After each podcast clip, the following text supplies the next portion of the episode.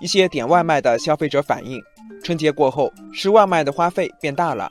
记者最近走访了北京五十多家餐厅，发现约三成的餐厅出现了外卖和门店菜品的两套价格体系，也就是说，外卖平台上的价格与店内价格不匹配。同样的菜品，外卖平台的价格更高。除了年后招工难导致用工价格更高，有商家说，上调外卖菜品价格的另一个原因是平台抽成上涨。春节前后，不少地方都传出消息说，外卖送餐平台提高了对外卖商家的服务费。每笔订单最高提高了百分之三，外卖抽成在一些地区达到了百分之十八到百分之二十六。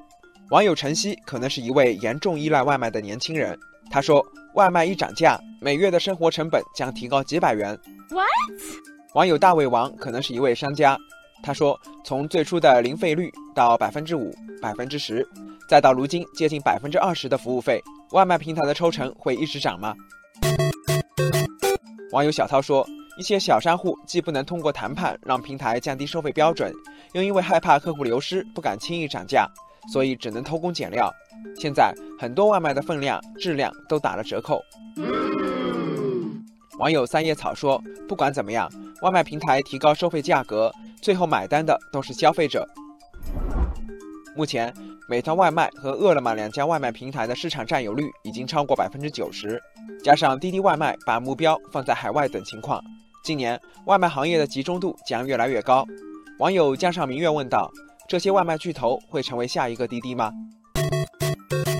网友追问说：“从烧钱补贴到平台垄断，再到流量收割，外卖行业也没能逃脱互联网平台发展的套路。以前低价吃的外卖，现在还是还回去了。” Oh no！但是网友黑夜独行对平台上涨抽成有不同的看法。他说：“为提升用户服务水平。”一些平台或投入送餐无人机，或建立智能调度系统。随着运维成本上升，以往较低的抽成很难适应现在的市场环境。网友蓝色雨玉说：“平台可以提高服务费率，但也要看到价格是一个很敏感的问题。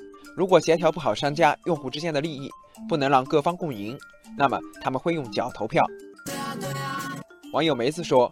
外卖行业确实已经从拼价格转到拼服务、拼效率的阶段，但是平台做的再大，也不能滥用市场优势地位，无限制提高费率。网友晴空万里提醒：互联网经济容易产生赢者通吃的局面，一旦形成相当程度的垄断，企业往往很难自觉避免损害公众利益的行为。对此，监管部门应该加以引导规范，防止店打欺客。